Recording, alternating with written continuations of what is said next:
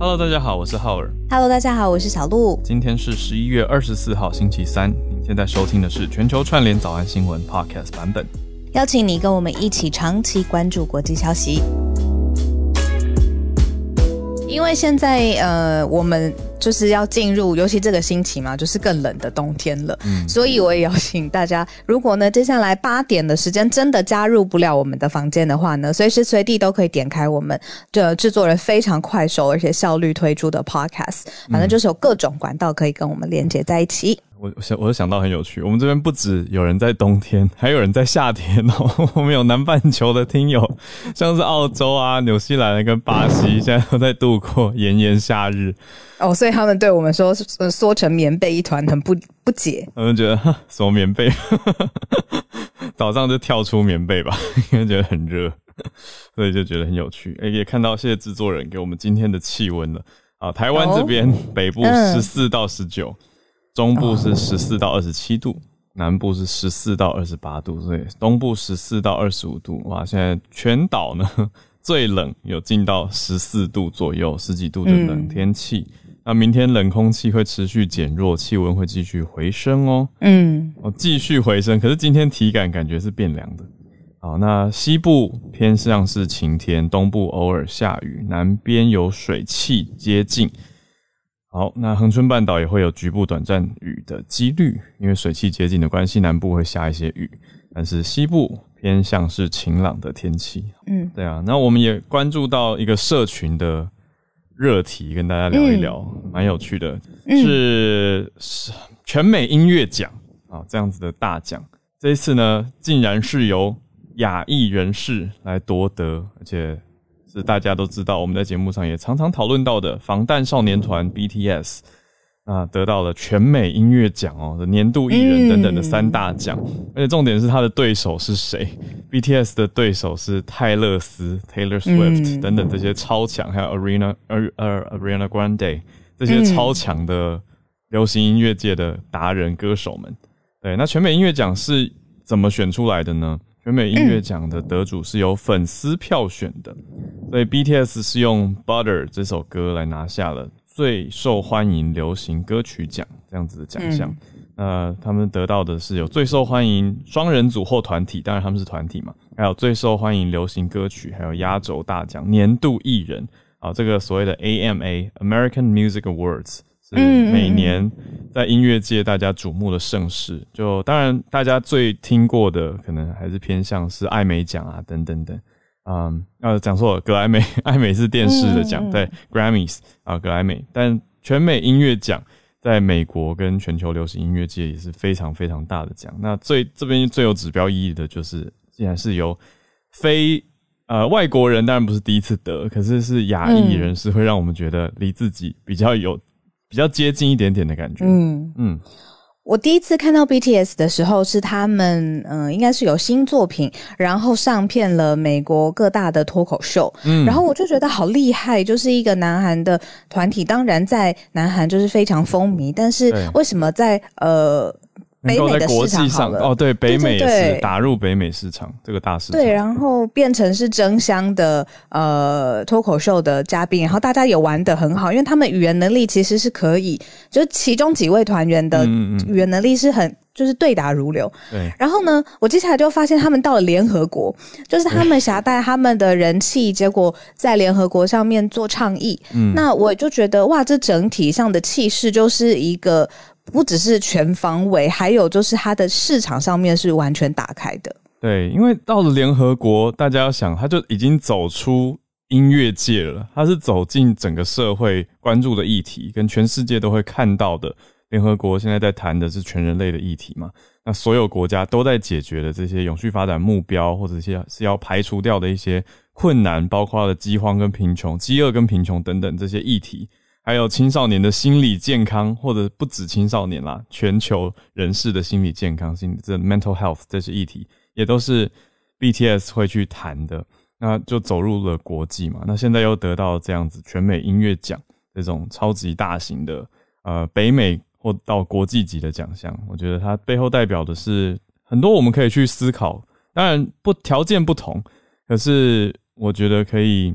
我觉得是一个鼓励跟启发吧，让大家可以去 dream bigger，去把目标设定的远大一些，而不是嗯，好像会自我局限，觉得啊，反正怎么样怎么样，嗯、或是只能怎样怎样。现在已经没有借口了，现在对，现在对有一个离我们这么临近的国家跳出来，不是跳出来啊，就是达成了这样对做法。嗯、而且我觉得不只是 BTS 啊，其他在国际上，我们其实也看到像 Blackpink，他们也有国际的倡议。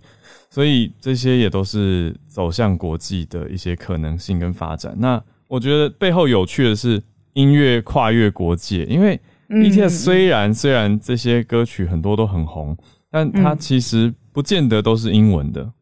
嗯嗯，有一些是韩文歌，但还是有办法去打入到国际的市场，跟进到大家的耳朵里面，让大家都觉得不同文化、不同语言的人都觉得，哎、欸，这首歌很好听。或者是很、嗯、很很，但跳得很好看，对，对啊，是那种共感感受性的。那那天我们在聊的时候，浩尔提到一个，嗯、我到现在都还在想，我觉得印象很深刻。嗯、还有，我就很好奇为什么，嗯、就是浩尔有提到说，现在我们提到 Asian 的时候，嗯、就是好像呃，会直接联想到外国人会直接联想到的是呃，Korean American，或者是就是 Korean，对，对不对？对，就是是韩裔的美人，或者是韩裔，就是好像现在变成了亚洲的呃非常。prominent 的一个代表这样子，嗯、那不论是在影视的作品上面看到他们启用，如果是韩国的脸孔，嗯、然后也还蛮多的，所以这件事情我就一直在想说，哇，那这个真的是你看他们的影视啊、电影啊，然后之前呃，由于游戏其实也上到美国的脱口秀了，嗯，然后电视剧，然后现在是呃，连美国的 AMA 现在也就是把大奖颁给他们南韩的艺人，没错，这是我自己这几年的感受加观察。因为之前就听过其他亚洲国家的朋友有点半开玩笑的跟我说，每次在美国有人讲 Asians 的时候，脑海中他们自己就是普遍的美国人，我所谓的他们是普遍美国人，脑海中冒出的形象跟人其实是 Chinese，就是华裔的人。但是这几年我觉得讲到 Asians 的时候，这种 Asian representation 亚裔的代表，很多影剧作品开始用韩裔人士啊来呈现 Asian 的多样。然后我就我就有问那些朋友说，哎，那 Japanese 呢？那日本人呢？他们就说，嗯、哦，他们是另外一个 单独的类别，自己的，就是 Japanese 就是 Japanese，嗯，哦，好，好像蛮可以理解的，就是也自成一格，那有很强烈的文化跟自己的传统在，嗯，所以我就觉得，哎，这是这几年自己的感受加观察，跟大家小小分享一下。好，好，那我们来整理、嗯、今天的国际大题里面，我们也有看到南韩的消息。今天要关注的是第一题，还是在看美台之间美台的经济谈话啊？那这个谈话背后当然也是有提到，诶、欸，中国经济体对于美国这个贸易战或者是整体三方之间的威胁是什么样的情形？那美台要谈什么呢？谈的情况如何？待会来跟大家整理。第二题则是来到了荷兰。荷兰支持台湾参与国际刑警组织，大家多多少少可能听过的 Interpol 这个国际的刑警组织，哎、欸，听起来是参与国际组织，而且也有利于一些国际案件的调查。那会不会面临到一些压力呢？我们来了解一下。第三题则是南韩刚才讲的，南韩的前总统啊，争议有许多的前总统全斗焕，他近日病逝了。那代表的意义是什么呢？那其他目前南韩的政党跟政治人物的反应，还有大众的想法又是什么呢？嗯、呃，可以跟大家来整理一下。最后第四题则是来到我们南半球，关心一下南半球的朋友。纽西兰的防疫政策现在明明白白的、更明确的放弃清零了，之前就略略提过嘛。那现在后续的追踪整理来带给大家，我们就先从。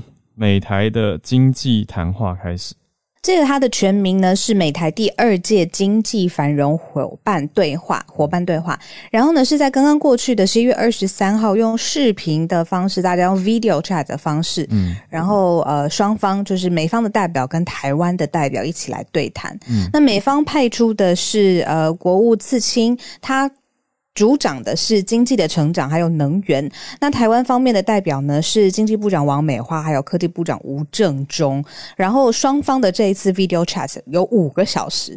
那这一次呢，是嗯第二届了。嗯，第一届的时候呢是二零二零年，那当时是在华盛顿跟台北启动第一届的这个美台经济繁荣伙伴对话。嗯，而且呢当中还牵涉到了就是备忘录啊，而且这也是在华盛顿的一个实体的会。会晤当时呢，是由美国在台协会的代表，还有美国国务院副国务卿克拉奇，还有台湾的经济部的次长陈正奇，以及台湾驻美代表肖美琴。这个是去年。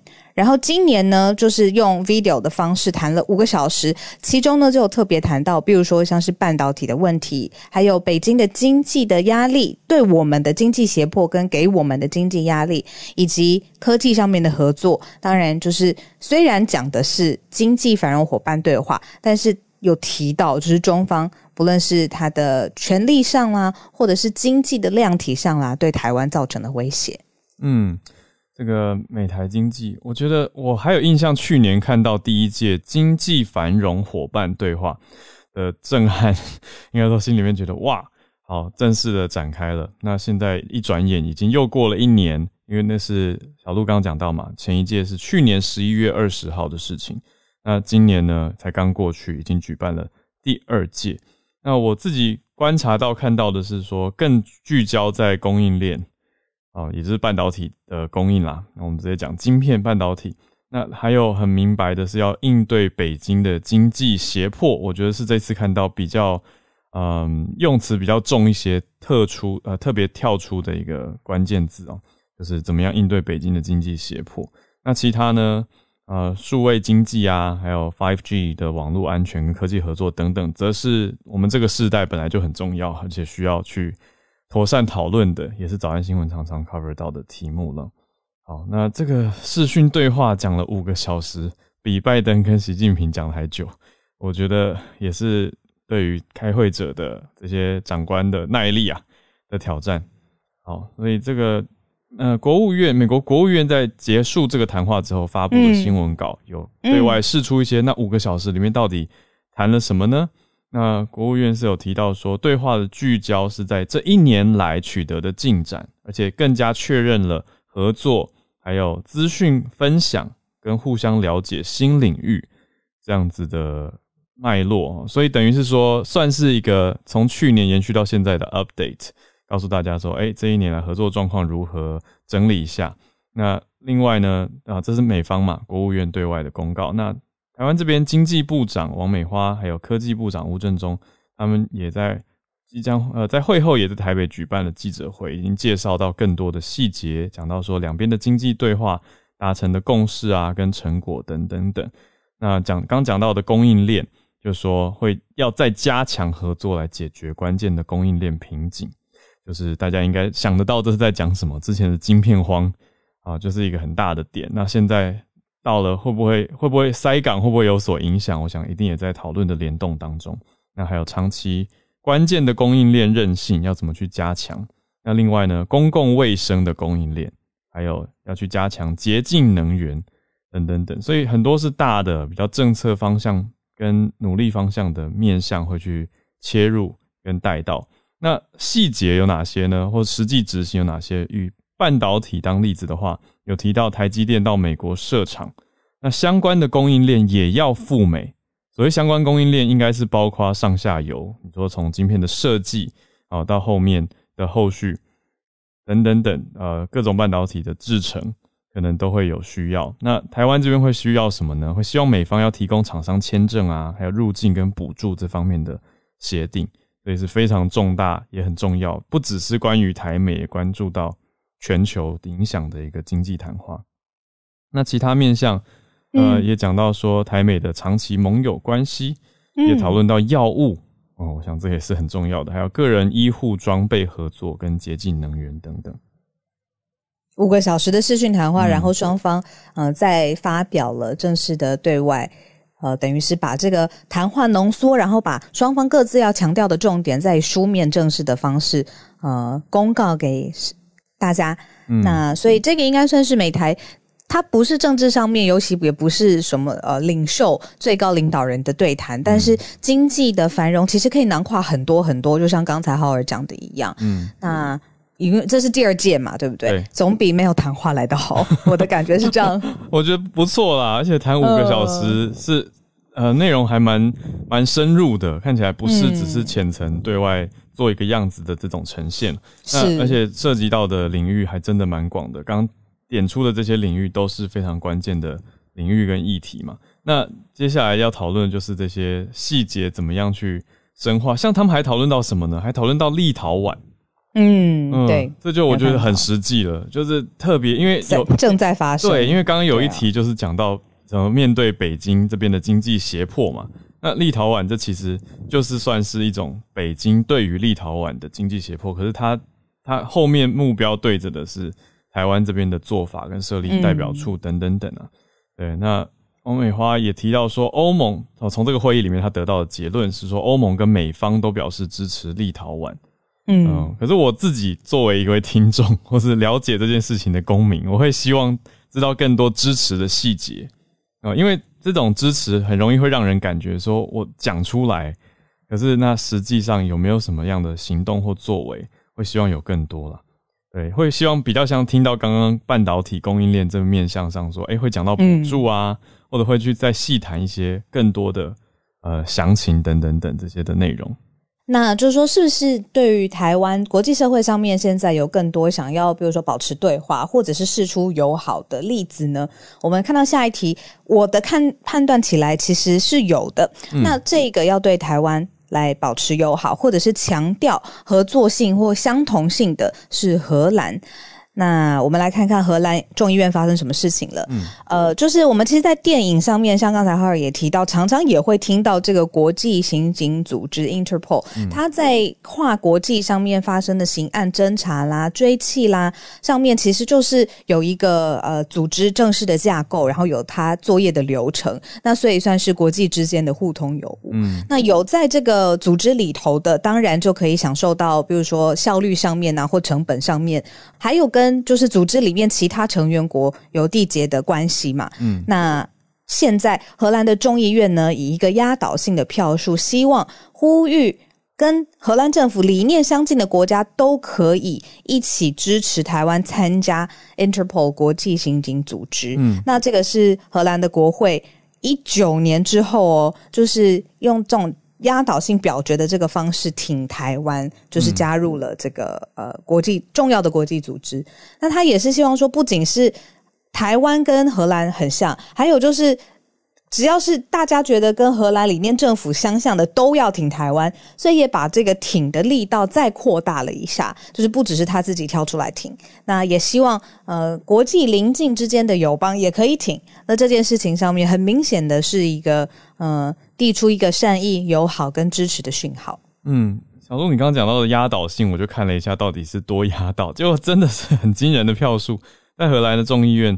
这个消息是昨天发布的啊，这、就是荷兰时间的昨天，一百四十九票对一票通过这样子的动议。那内容详细的用词是提到说，荷兰政府欲请荷兰政府跟理念相近的国家共同研议来支持台湾参与 Interpol 的大会。好，所以讲的是参加大会。呃，因为现在 Interpol 正在召开大会，所以才有这样子的动议哦。好，那还有相关的会议跟培训机制，所以要让台湾参与的是大会会议跟机制。好，那讲的是有意义参与国际。那最近常常听到这样的词，就是 meaningful participation。好，讲到的是意义上的参与，那真正也要有实质上的参与，等等等。那当然，这个加入之后就是可以共同打击国际犯罪嘛。那也希望。台湾这边的回应是说，台湾希望有意义参与国际组织，也认为这是一个合理的期待。那回应荷兰的呼吁呢，是说，诶，荷兰的政府跟理念相近的国家，我们可以一起来探讨台湾用，也许用台湾，呃，先用观察员的身份来参与的可能性。好，那我想这个意思就是，也要我们也要先看看嘛，就是，诶，谢谢支持，但我们也要先去观察员的身份看看。参与的情况跟如何？因为刚刚讲到这么多参与的时候，我心里面也会想说：哇，那我们忙得过来吗？当然，当然很重要，这能参与是很开心的事情。可是参与以后也代表相对应的，你说有权利也有义务，也有责任啊，这些 commitment 也要付出相对应的资源跟成本，所以都要去平衡跟协调的。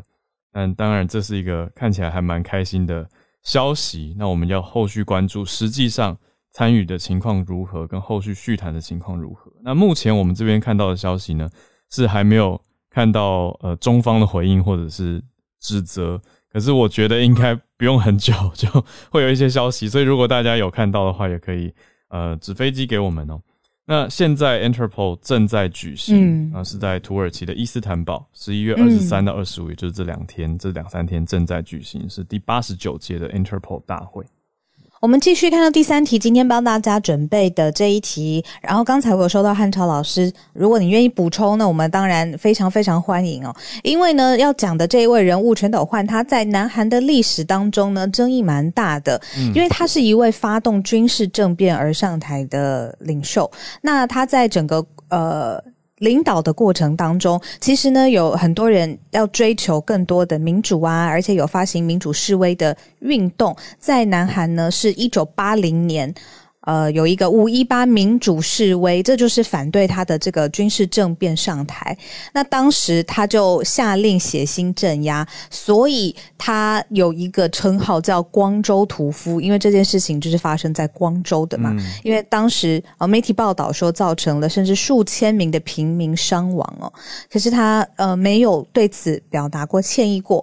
那他现在是呃在首尔病逝了。那他呃病逝的时候是呃。九十岁，啊！但是因为他过去的这些呃，不论是他做的呃军事政变上台，然后或者是下令镇压民主示威的运动，那这件事情目前让南韩的国葬哦，现在是确定不打算赠送任何的呃花圈，呃，也不会规划成立呃工作小组来协助家属，所以也就是说，他这个人在南韩的政治地位上面被定位。可能是偏负面的，嗯，那所以现在呃，这个虽然病逝，嗯、那但是大家也等于说回顾了一下当时在一九八零年前后发生的事情，因为他前一任总统他是遇刺身亡啦，等于是在一个非常动荡的状况之下，嗯、那他就。呃，发动军事政变而上台，也没有就是 due process，然后也没有合理的、嗯、呃民主的治理架构。嗯，那面对示威的时候，又下令血腥镇压。那当然，最后他有呃，在他下台之后，有很多的官司缠身，包括了像是贪污啊、叛乱啊、内乱罪等等。所以在历史上面对他的定义呃定位哦，目前呃非常非常受争议。嗯，那也非常谢谢宇宙虾米的补充啊。呃我这边有一些资讯，从宇宙虾米来跟大家分享，在社团里面有，就说到他全斗焕前总统呢是享年九十岁嘛，可是他任内，刚刚小路讲到的光州是光州事件，我想是一个大家所知道很大的事件，那也是很多到现在韩国人的内心伤痛，因为可能亲友在当时受到压迫甚至伤亡，那当然是从一九八零到现在，虽然经过了这么多年。可是还是非常多人内心没办法放下跟没办法原谅的。那尤其是全斗焕他也没有道歉，这个是很多人耿耿于怀的一件事情。那全斗焕在任内呢，跟台湾是保持很好的关系。那比较有呃特别的是，他任内南北韩也同时加入联合国。那跟台湾为什么关系好呢？概念上是一起反共的盟友，因为南韩当时是对着北韩的反共嘛。那跟台湾来说，哎、我们就是民主阵线，某种程度上的民主联盟。但是在一九八零的时候，全斗焕却也是呃，他发起的军事政变，还有镇压了光州的民主运动。所以就是有这些状况，同时都都在这个人的身上，所以也是为什么他现在对他整体是偏向负评的。那光州事件，我自己的认知其实是从一部电影开始的。有兴趣的朋友，我还蛮推荐大家可以看的，叫做《我是一位计程车司机》啊，那是蛮好看的，真的是用计程车司机的视角，真人真事去改编当时经过的光州事件。那光州怎么样被封锁起来，那怎么样发生的镇压，而且外界的人都不知道，消息也都被压下来，是后来很多历史档案才能够得到公布跟得到调查，大家才慢慢知道，天哪，这里发生过这么悲惨、这么血腥的事情。所以，嗯，经过了这些，听起来好好看呢，是很好看的电影啦。对，可是它背后显示的其实是韩国。就如果要了解南韩的现在，嗯，我觉得要知道光州民主运动，那也是很多人。大家应该可以想象，南韩的一些政治人物可能也会到现在还避谈这样子的事件，就是时间相对很近啊。是，但就是一个历史的伤痛。嗯、那对对对，伤痛去谈，当然有可能谈得好，谈得不好，可是都会碰触到伤口，嗯嗯嗯、对，都会 trigger 到很多人的情绪，那就会容易很激动啊等等。对，但是我想还是不能不能不谈的，一定要去去看的。所以现在距离南韩的总统大选只剩下三个多月，变成了。到底要不要去吊唁全斗焕成为一个政治人物表态的状态跟姿态？嗯嗯，那大多数几乎都是不去吊唁的，所以灵堂是蛮冷清的状态。嗯嗯嗯。你提到像是从就是呃南韩的影视作品，我真的觉得很有意思。嗯、南韩呃就是这种脍炙人口的、轻松可以入口下咽的流行产呃作品非常非常多，而且我们一开始就说了，就是风靡全世界了。嗯，但是就是非常深刻的社会议题啊，呃社会动荡啊，我觉得几部南韩的不论是纪录片啊，或者是用反讽的手法去描绘这种呃大的历史事件。都也做得很好，也就是说，要深可以很深很深，嗯、然后要到嗯、呃，你知道，全世界都变成一时间变成无脑的粉丝哦，支持支持，这也可以。所以我觉得他们的各方面的这个能量都很丰沛。嗯、那以这件事情来说，呃，就是全斗焕他病逝这件事情，嗯、当然就是带出很多历史上面呃。的新的学习吧，就是从现在的角度怎么看当时、嗯、当时的事件对于大家的意义。对。然后你提的这个，我只是个计程车司机，就立刻有朋友、嗯、就说要记得在 OTT 的正版上面来看哦。嗯、哦，已经有 OTT 可以看了。好，也也过了几年了。其实我这部片已经是几年前看的，嗯、那个时候是在电影院看的。推荐推荐。好，那谢谢小鹿的的。总结，我觉得真的是很好，一种历史的学习，嗯。嗯，而不是说哎急着跳入情绪的判断，就是谁谁谁就是坏蛋或者是好，就是我觉得每个人应该都有很多面相啊，对，那综合把它放大来看，他当时执政的时候整个脉络，那哪些事情做得非常不好，那现在又有哪些我们可以去学习的地方，嗯、是我觉得会是比较好的切入角度，好。三十一分了，对那纽西兰快速跟大家整理一下，哦，好好好，没问题。好，嗯嗯，因为这边讲到的是奥克兰的进度。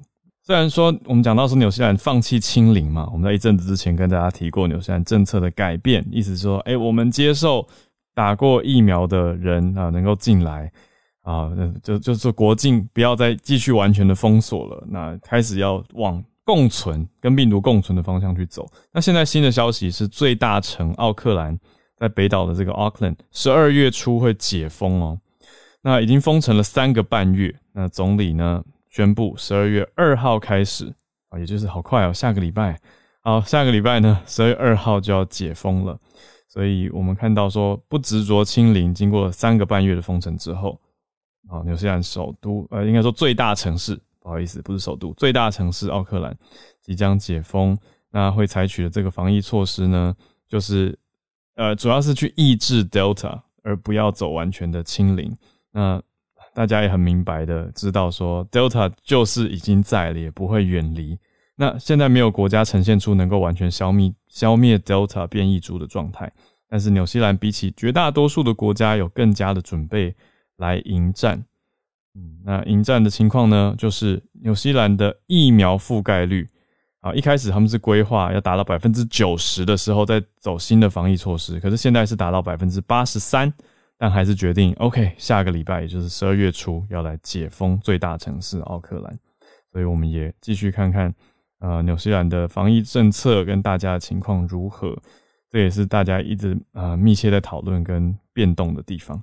那至于严格的国际入境隔离规定呢？纽西兰的总理是说明年初会放宽。这个之前是在讨论嘛，就是那个放宽国境入境的事情。那现在它是国内封了三个半月之后的奥克兰先解封，那明年初呢，看看国际入境隔离的规定是不是要放宽。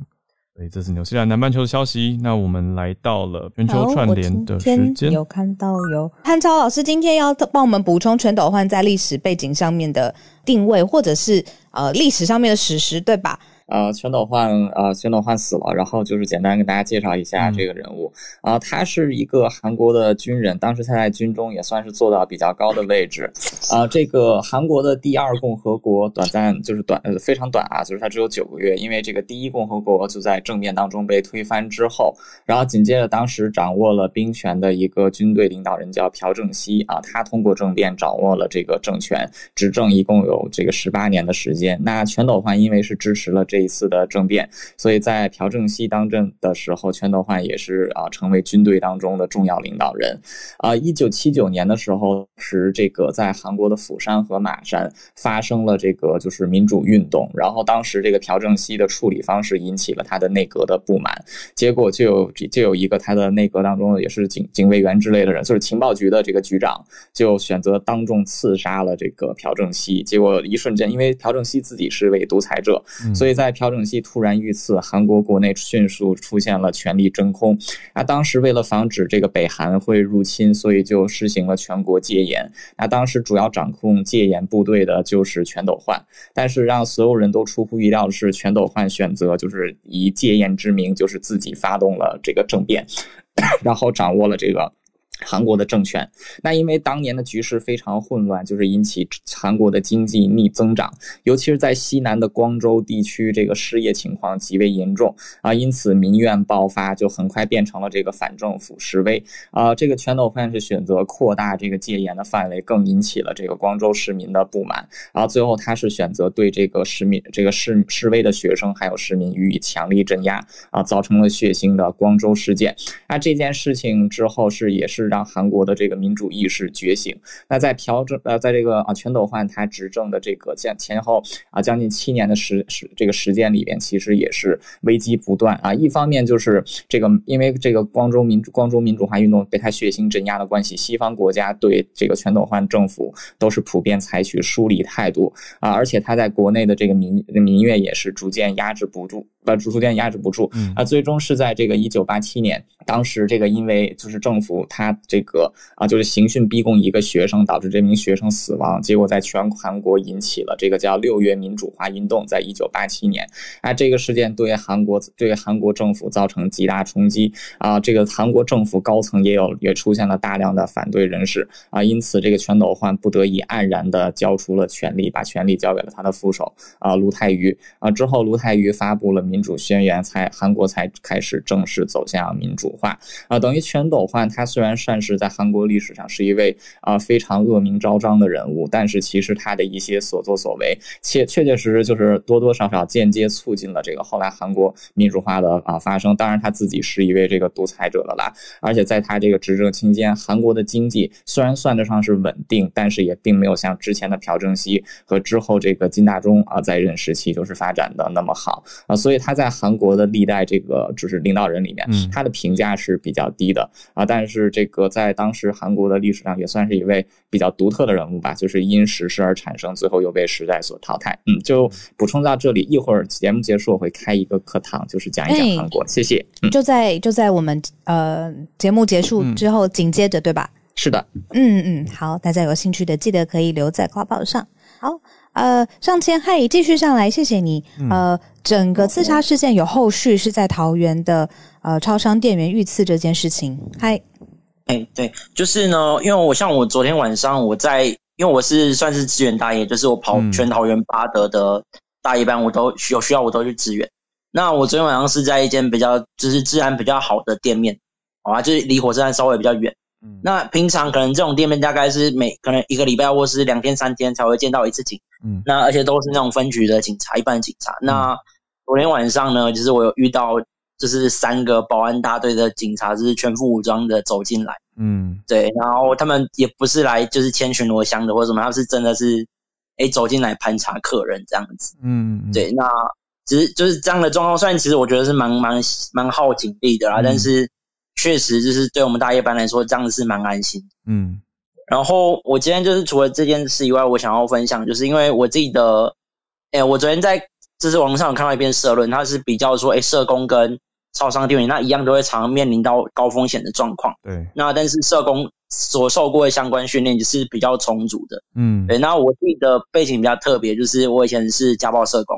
嗯。好啊，然后哎，我后来就是不干了，就跑来做超商店员。嗯嗯。所以其实我可以明显的感觉到说，我的我所受的训练，其实在我的现在的工作当中有很大的帮助。因为我其实我跑的地区大部分都是那种。旁边都是酒店啊、KTV 啊，或者是可能治安比较乱的地区。那其实我这样做了两年，我真的其实很少，几乎没有跟客人起过冲突。哦，对，嗯、我有比较三个三个简单的技巧，就是第一个是啊、呃，因为我自己也是唱了十多年的合唱团嘛，那嗯，只是我知道说声音声音表情是一件很重要的事情，哦、因为我们现在呃，超商店员常常被投诉的事情就是说，个人个人觉得我们没有笑。因为，可是我们明明就是戴着口罩，怎么会觉得我们没有笑？对对对，嗯、那所以其实问题就在于声音表情、语气。对，其实只要简单的把你的颧骨跟眉毛在你讲话的时候抬起来，那你的声音其实就会变得比较开心、比较亮。哦，那这是一个简单的。我现在来试挑眉毛跟颧骨抬起来，对，就是会变得比较甜美一点点。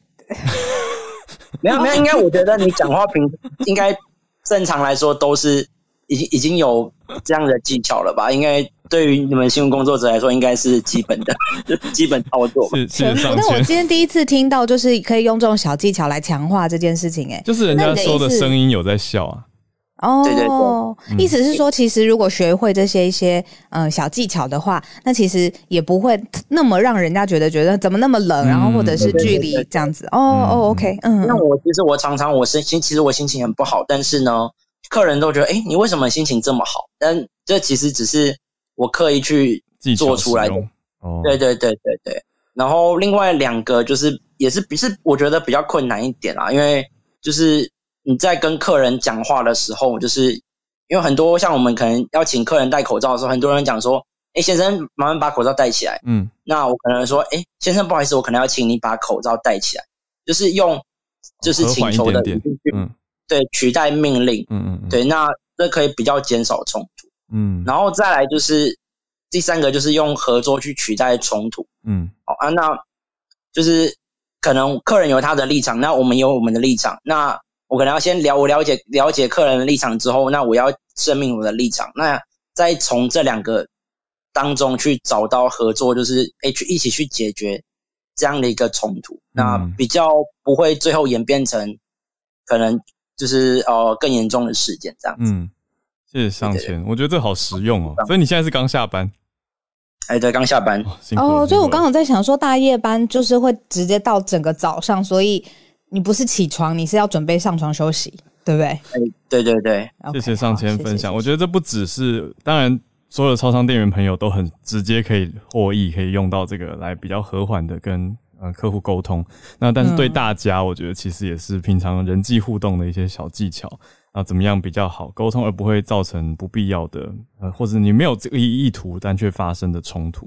我想，可是，嗯，你不觉得台湾的超商店员已经要做 N 多件事情了吗？是就是。我每次看他们在后台哦，就是收银台，他们可以做的那些说是五花八门，因为现在台湾的超商服务已经非常非常全面了嘛。嗯，然后等于是他们要做这么多的事情，就是、嗯、洗衣服啊、缴费啊、各种，然后快快递啊、送出什么什么的之外。嗯现在还要抬高眉毛，抬高颧骨，让声音甜美。没有，我讲，我懂。合作取代冲突，我懂你的点。可是我讲一个好笑的，大家就可以理解这个重要性。因为 Uber 其实司机是可以给呃乘客评分的嘛。我有一个好朋友，他他真的是面恶心善，所以他每次搭车，他脸看起来是臭的，所以他评分很低耶。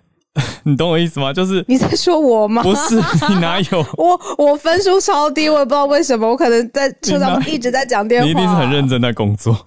我一直都在讲电话，然后司机就会觉得就是后座很大声、很吵什么之类的。没有，司机是想说这个人怎么上来？他期待你跟他聊天啦。想说怎么不陪我聊天？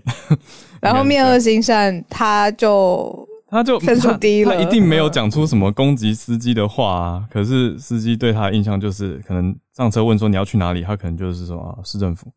人家就觉得你干嘛那么凶啊？是这种感觉。可是如果抬起眉毛跟颧骨说“市政府，谢谢”，嗯、就会感觉好像很好。我觉得很重要，就是我所所谓避免不必要的冲突。好，所谓避免下雨也可以有车来接。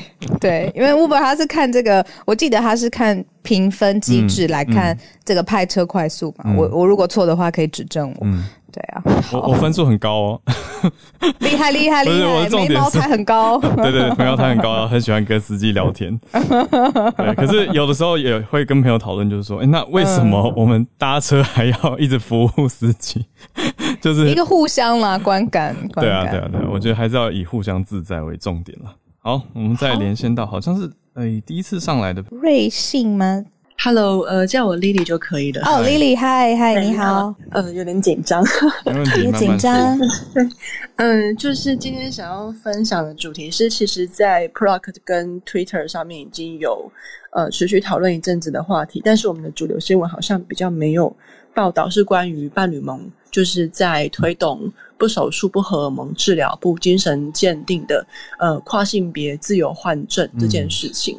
嗯、呃，那在呃，台湾的第一个例子成功是，就是有一位跨性别的呃跨性别者叫小一，他是在九月二十三号的时候申请成功，把他的性别从男生改成女生。嗯，然后现在有就是第二位，就是呃在十一月十六号的时候，他也是希望能够成功这样子，就是这一位呃 mix mix 五，就是因为国外其实有很多的呃国家已经有呃成。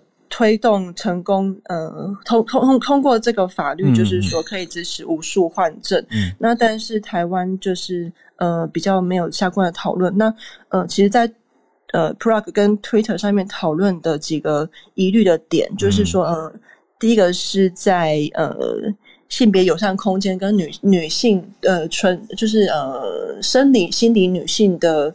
空间是不是应该要独立出来？因为嗯，在国外是有发生过在，在呃维吉尼亚的高中少年在女厕，他穿着裙子就性侵女学生，嗯，以及在呃十一月十七号有一个新闻，就是大家可以看我的 bio，我有写下来，就是说在加州女子监狱就是遭跨女性侵的部分，嗯，那后来是有上诉。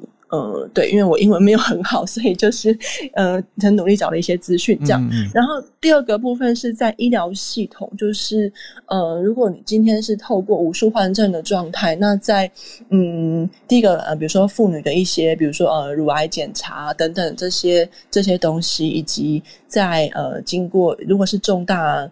呃，伤病事件的时候，那在医生的处理上面是否会造成混淆这个问题？嗯，那所以，呃，伴侣盟现在推动的，它的，因为我有去了解，它的初衷是好的部分，那但是在一些配套的部分，以及在呃国内支持这件事情的立委上面，好像并没有对于配套措施有非常深刻的了解，嗯，这样子。对，所以就是我觉得这是一个很慢的慢新闻，但是其实也是蛮需要被重视的话题，因为好像在二零一几一九年嘛，就是已经有有相关的 AS 一七，就是已经有相关的呃讨论出来，但是那时候可能没有到很。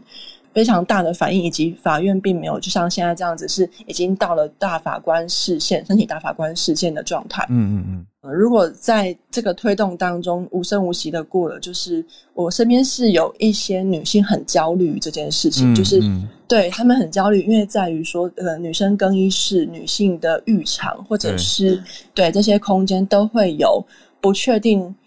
可能会不会犯罪的？如果他们是在无数换证的状态之下，嗯嗯、他们没有办法确保自身的安全。嗯、那但这个议题其实，在 PTT 之类的，好像也有就是出来，或是 Dcard。那他们提提出这样子的呃害怕或者是考量，嗯、就是会被呃说是。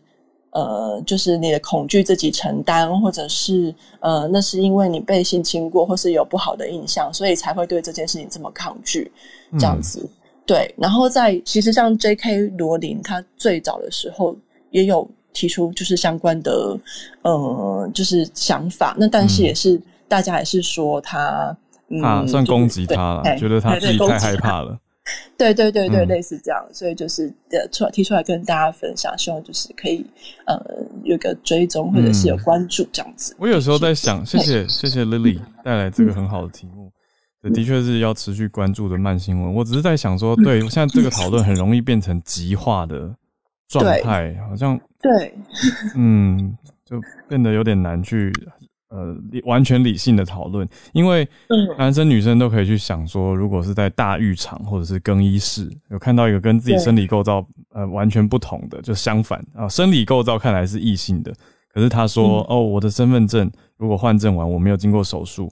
我没有经过荷尔蒙治疗，然后我是跟你同一个性别哦，那大家会心里面有很大的冲击。那这个其实我想到我们之前 Isabel 有来跟我们分享，在美国，他呃孩子在看学校宿舍的时候，有一些学校的宿舍也是会出现说呃跨性呃不是跨性别者而已，而是呃不同性别在同一个楼层啊，或者是甚至同一个房间可以有不同性别的室友，我觉得都类似的。担忧，但是跨性别又是更不同的一个题目了。嗯、那这都很有赖大家一起去讨论跟凝聚共识。我想也不是任何一方可以呃强力推动就就应该通过的。那后续、嗯、就是在于嗯，在于配套措施的部分，可能因为国内对于这一块的了解可能还没有到非常的呃全面吧，所以就是。怕是说，呃，如果是说强力推动这件事，或者是呃，像因为呃，我朋友的他的讲法是说，现在在进行大法官释宪的这位法官，他本身是就是倾向于加州自由的那个风风气的，嗯，所以他就很担心他，他他的焦虑感非常的重。那、我想说，哇，这件事情好像是有一点呃需要讨论。嗯嗯嗯，对。对对对对，谢谢 Lily 把这个题目带到早安新闻，让大家可以后续继续去关注追踪。那我们再连线到美国科罗拉多州的 Arthur。好，今天跟大家分享一个消息，是关于神送的消息。嗯、那神送计划在德州中部 Austin 外围的这个 city 叫 Tyler Taylor，嗯，大概建造一座一场大概价值一百七十亿美金的半导体工厂。这个消息是是。那个德州州长 Greg Abbott 今天晚上刚发布的消息啊，嗯，那大家也知道，神送是世界大最大的电子设备制造商，然后他也提供了很多晶片代工的业务。那这个工厂专门就是在做它的先进晶片制成的部分。嗯、那到今年三月，Intel 宣布斥资两百亿在 Arizona 建做两建两座两座工厂。那六月的时候，台积电说要在亚利桑那。大概花一百二十亿建做一座工厂，啊，德州仪器大概宣布要投资大概三百亿美金在这个部分，所以现在就很多的大量的投的对晶片厂的投资在美国这样。那在这个工厂大概在建筑的部分可能要花六十亿美金，然后机器设备可能花一百一十亿美金，整个占地规模大概有六百万平方尺。那神送表示，他说大概二，他现在的晶片产能大概比二零一七年要高出百分之八十。那到二零二六年，他觉得他可能会到比二零一七年的量要大概增加到到两倍。嗯，那所以现在这个是一个重重要的投资项目了。那汽因为今年的就是因为 pandemic 跟所有的这个疫情的状况，造成汽车业啊、玩具业这些都很缺晶片。那像通用跟福特。呃，通用跟福特都因为缺晶片，所以缩产嘛。那福特最近也才宣布说，跟 Global Foundry 签订合作计划，要合作发呃研发晶片。然后根据美国的 Alex Partner 的一个研究报告，就说因为晶片短缺，对全球汽车制造商大概少少制造了大概七百七十万辆汽车，然后大概错失了两千一百亿美元的收入，呃这影响是蛮大的。那美国的现在的政策就是希望能够尽量有更多的那个晶片是在美国生产，因为大概全球百分之七十五的半导体制造能力大概都在亚洲，所以现在可以看到很美国现在正在大量推动，就是说这些高、嗯、高性能的晶片要在美国这这边生产。嗯嗯，好，谢谢，谢谢。哇，三星让人就是一定会想到台积电。好，三星现在在德州，嗯、那台积电在亚利桑那。好，谢谢 Arthur。好，再连线到马来西亚，Benjamin。所以，我们卫生部长就是凯里有说到，因为呃，我们已经开始了接种这个第三季，就是 booster 这个计划了。可是，我们的这个接种率很低，所以卫生部正在考量说，让我们的这个完成接种，就是 fully vaccinated 的嗯、呃，是定在第三针，就是完成第三针过后，你才算是 fully vaccinated。因为其实我们的这个我们第三针已经启动到，因为很接种率真的很低，嗯，所以我们已经开放让呃民众可以去，如果你已经达到资格的话，就可以直接到就诊所去接种这个呃第三针。嗯、像我上上礼拜也打了第三针，嗯，可是其实很多人的这个第三针不想不想去打，嗯，那。到呃到今天早上的话，马来西亚的这个呃完成接种，就是所谓的打完两针的那个这呃卫生部定义的话，是成年人口的话是九十八 percent 是打第一针，嗯、那呃呃完成接种就九九十五点八 percent，所以为呃可是呃我们十二月可能因卫生部预测会有新一波的这个疫情，所以呃。很担忧，如果大家没有打第三针的话，可能会造成我们的住院率上升，还有死亡率上升。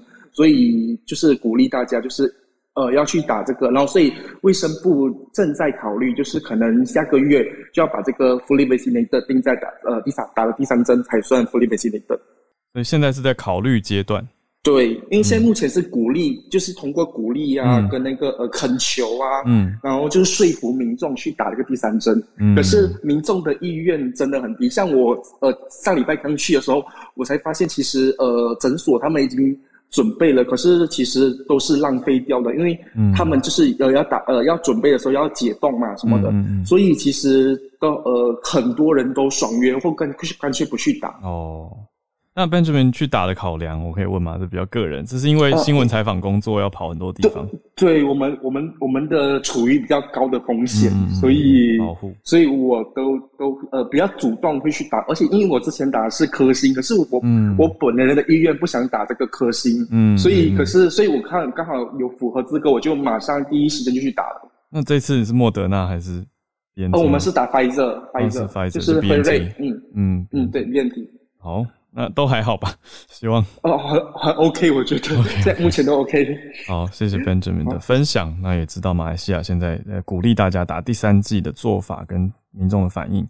那我们刚好接续到公共卫生，嗯，助战专家孔医师，有请孔医师追踪一下纽西兰。嗯，纽西兰其实我们之前有讨论过一次，对吧？对，就是那个阿尔登就，那时候其实只是一次，我觉得是试水温的。宣布宣布，对，就说我们可能要走向不以清零为目标，对。可是他其实上没有做，因为他其实上 他还是继续封城嘛，奥克兰。对。那可是那然后他其实另外一句话就是，我们疫苗要打得够多，那我们才才放嘛，那是同时进行的嘛。嗯。那所以他们也继续在打疫苗。那现在这个最近那个奥克兰哈，我觉得应该是已经你看封了三个月了，嗯，那实在是。大家都疲乏或怎么样了哦，也也有很多抗议的声音等等的哦。嗯，然后所以呢，那他们随着疫苗，阿尔登原来一直是说打九成以上，然后嗯，那是要看你九成的定义。假如是 eligible，就是十二岁以上可以打疫苗的人，嗯嗯，这群人的话哦，那他其实打一剂是九十二 percent，打两剂是八十四 percent。我是看纽西兰的那个官方的网页哈。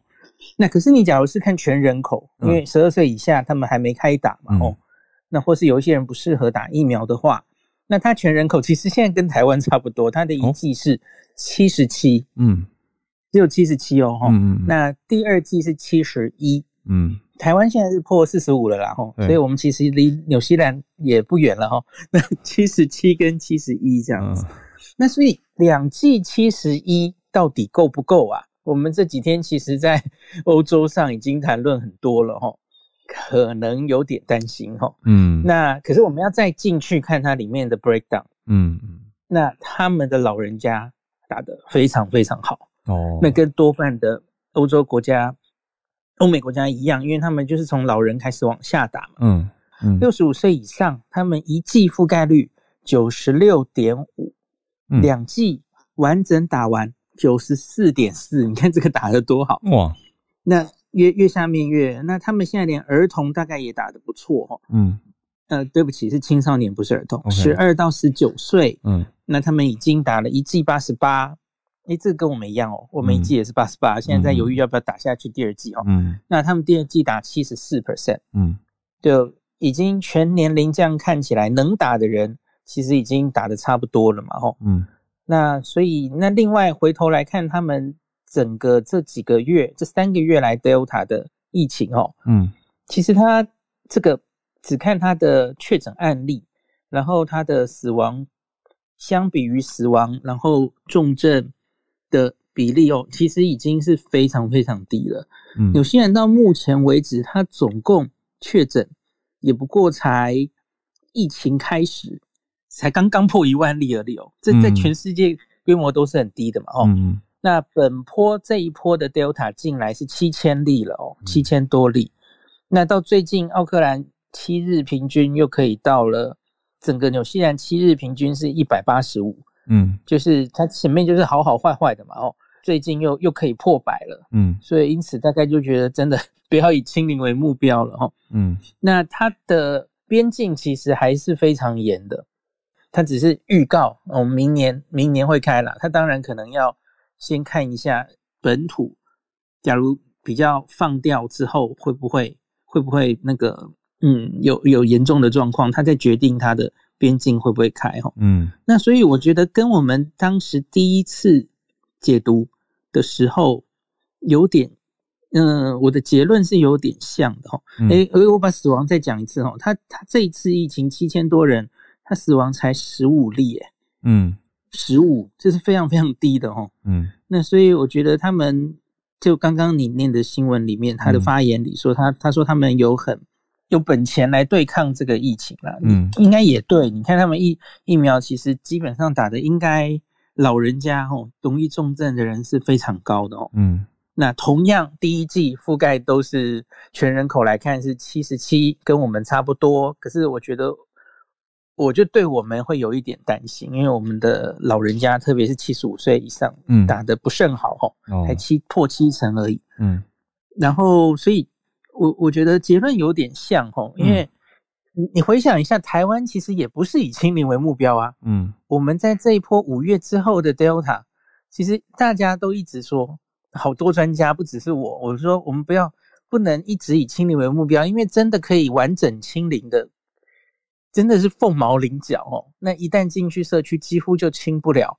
我们后来，我真的是我没有在呃贬义哦，我 我觉得真的是不小心就做到清零了。嗯，那那那非常好，那是后来嘛。嗯，可是大家没有想到，我们其实社区，特别是双北，还有零星案例，那时候也没有到零星哦，多零星哦。其实我们就已经开始在比较松了嘛，开放一些。嗯管制的社区，然后我们就继续做下去。嗯，那做该做的事，诶，结果台湾弄一弄还是清零了。嗯，所以我觉得有些人他还是有机会的啦。哈，那只是你不要真的以清零为目标，然后你看他们付出的代价是这三个月封城，然后牺牲了多少的经济上的活动。诶，可是你还是清不掉哦。嗯，那所以我觉得，假如不要这么的执着哈。然后，可是做该做的事，你你还是要有一定的防疫的措施。他他绝对放弃清零，不是代表他什么都要放掉了，完全不是哦。嗯，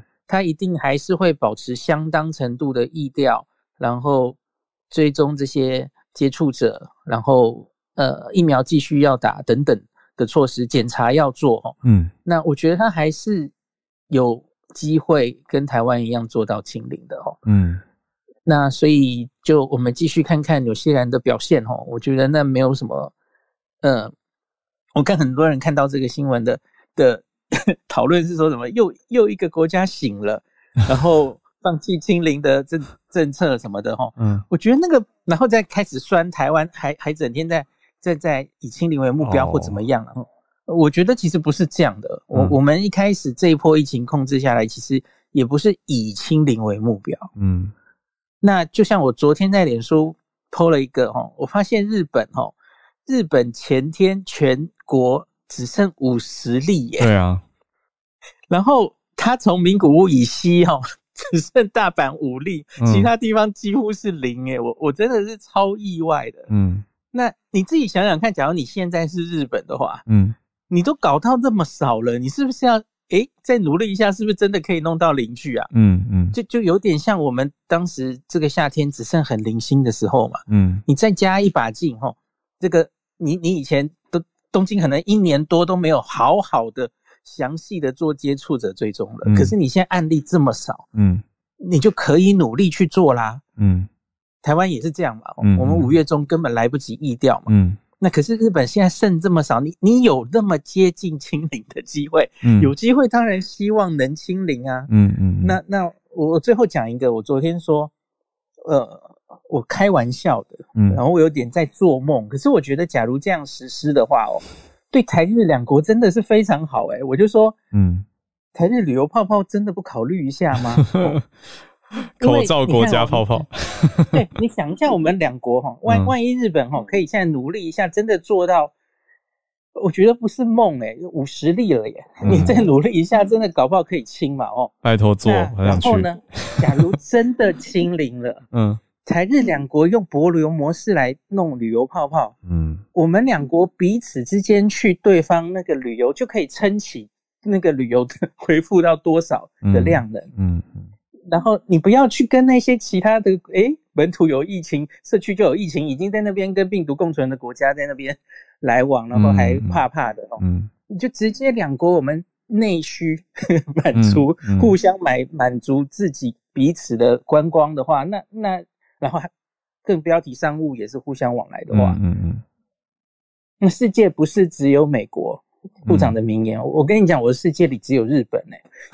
假如日本开了之后，我跟你讲，全部人没有啦，多绝大多数的人已经几乎不会跟你抱怨了啊，我们都被锁在台湾，因为你已经满足了他非常大的需求了。嗯嗯嗯，日本过来也一样啊，日本人日本人超爱来台湾玩的啊。嗯，好，我刚刚说的都是做梦的哈，我我觉得不太可能，我觉得不太可能，它规模实施的，可是我真心觉得。假如日本的一些偏远的地方，嗯，比方说香川，比方说东北，嗯，用博寻博流模式跟我们来一个旅游泡泡，我觉得是完全可行的，嗯，只是只是我想起来就是不太可能，因为日本自己啊，嗯，他们现在到明年的二月之前，嗯，他们大概要明年一二月才会大推本土旅游，就是 Go to Travel 再来一次这样，哦，那他们。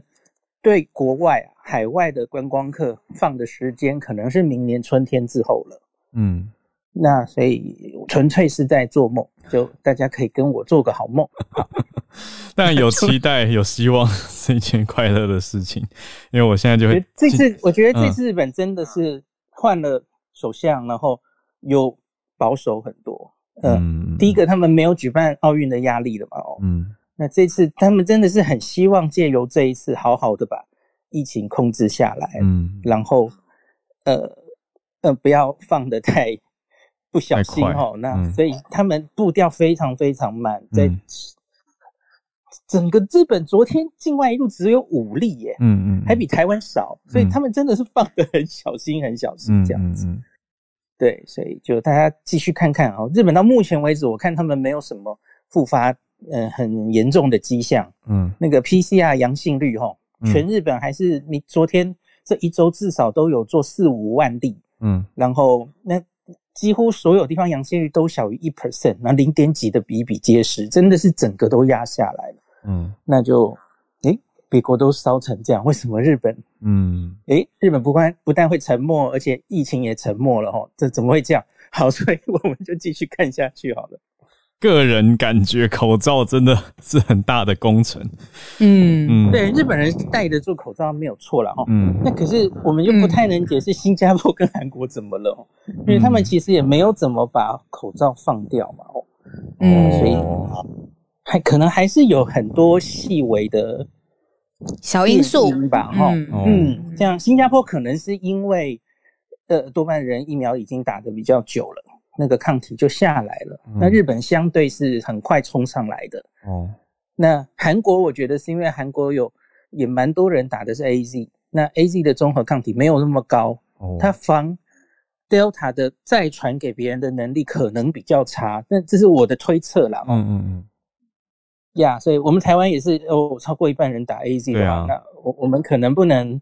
这么乐观了哦，嗯嗯，那有最后补充一个，我刚刚有看到的，纽西兰其实也有在推加强针，可是他们是还没开始，十一月底要开始开打。嗯，我我看阿尔登的发言没有在强调加强针，嗯，他们都抓的是两剂之后的施打率这样哦，嗯，那所以不我不太确定为什么他们没有把加强针也列入考虑哦，嗯，就他们现在还没有开始广泛施打就是，嗯，要补充一下，谢谢医师，嗯，谢谢医师跟我们一起分享，嗯。